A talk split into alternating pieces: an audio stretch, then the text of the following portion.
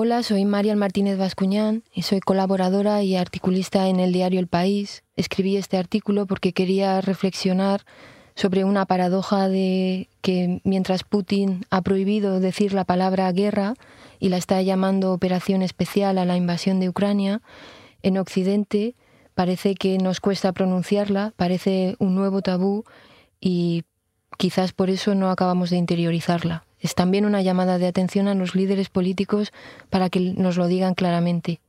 Y por eso pues lo titulé Hablemos de la guerra. Todo movimiento totalitario se implanta con propaganda y terror, dos caras de una misma moneda. Lo explica Hannah Arendt en Los orígenes del totalitarismo y ayuda a entender cómo es posible que Putin mantenga el apoyo de su población mientras invade un Estado independiente. La eficacia del totalitarismo requiere de la proliferación de la mentira, como llamar a la guerra operación especial, para señalar que rusos y ucranios son un solo pueblo, que Ucrania no es una nación y por eso no hay guerra. El mismo juego de lenguaje que China usa con Taiwán. Para Xi Jinping nunca será un Estado. Propaganda es convertir a la víctima en agresor, como esa fantasía en la que es Rusia la que es atacada mientras se oculta la cifra oficial de bajas de sus soldados.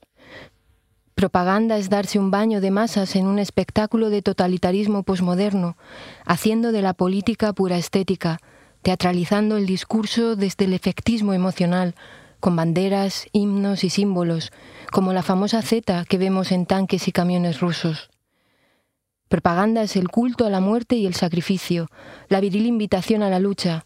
No hay mayor amor que dar el alma por los amigos, dijo Putin.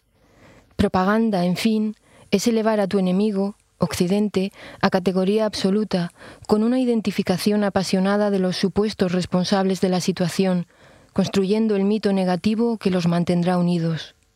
El reverso es el terror, la idea de una purificación necesaria de todos los que Putin ha calificado como traidores nacionales frente a la parte sana de la sociedad, como Navalny, al que ha condenado a nueve años más de prisión.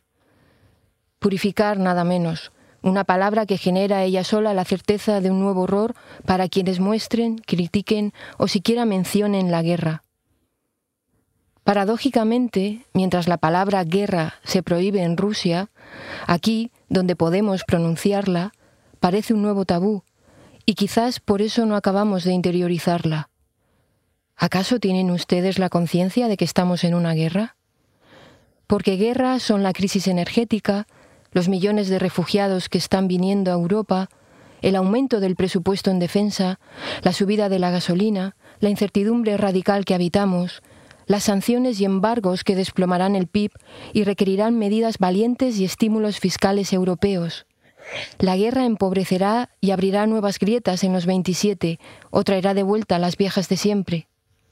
La guerra de Occidente contra Putin provocará turbulencias en nuestras democracias, el sistema con el que estamos comprometidos, como señaló Trudeau ante el Parlamento Europeo.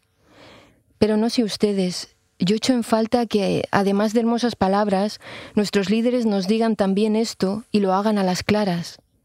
Estamos en guerra.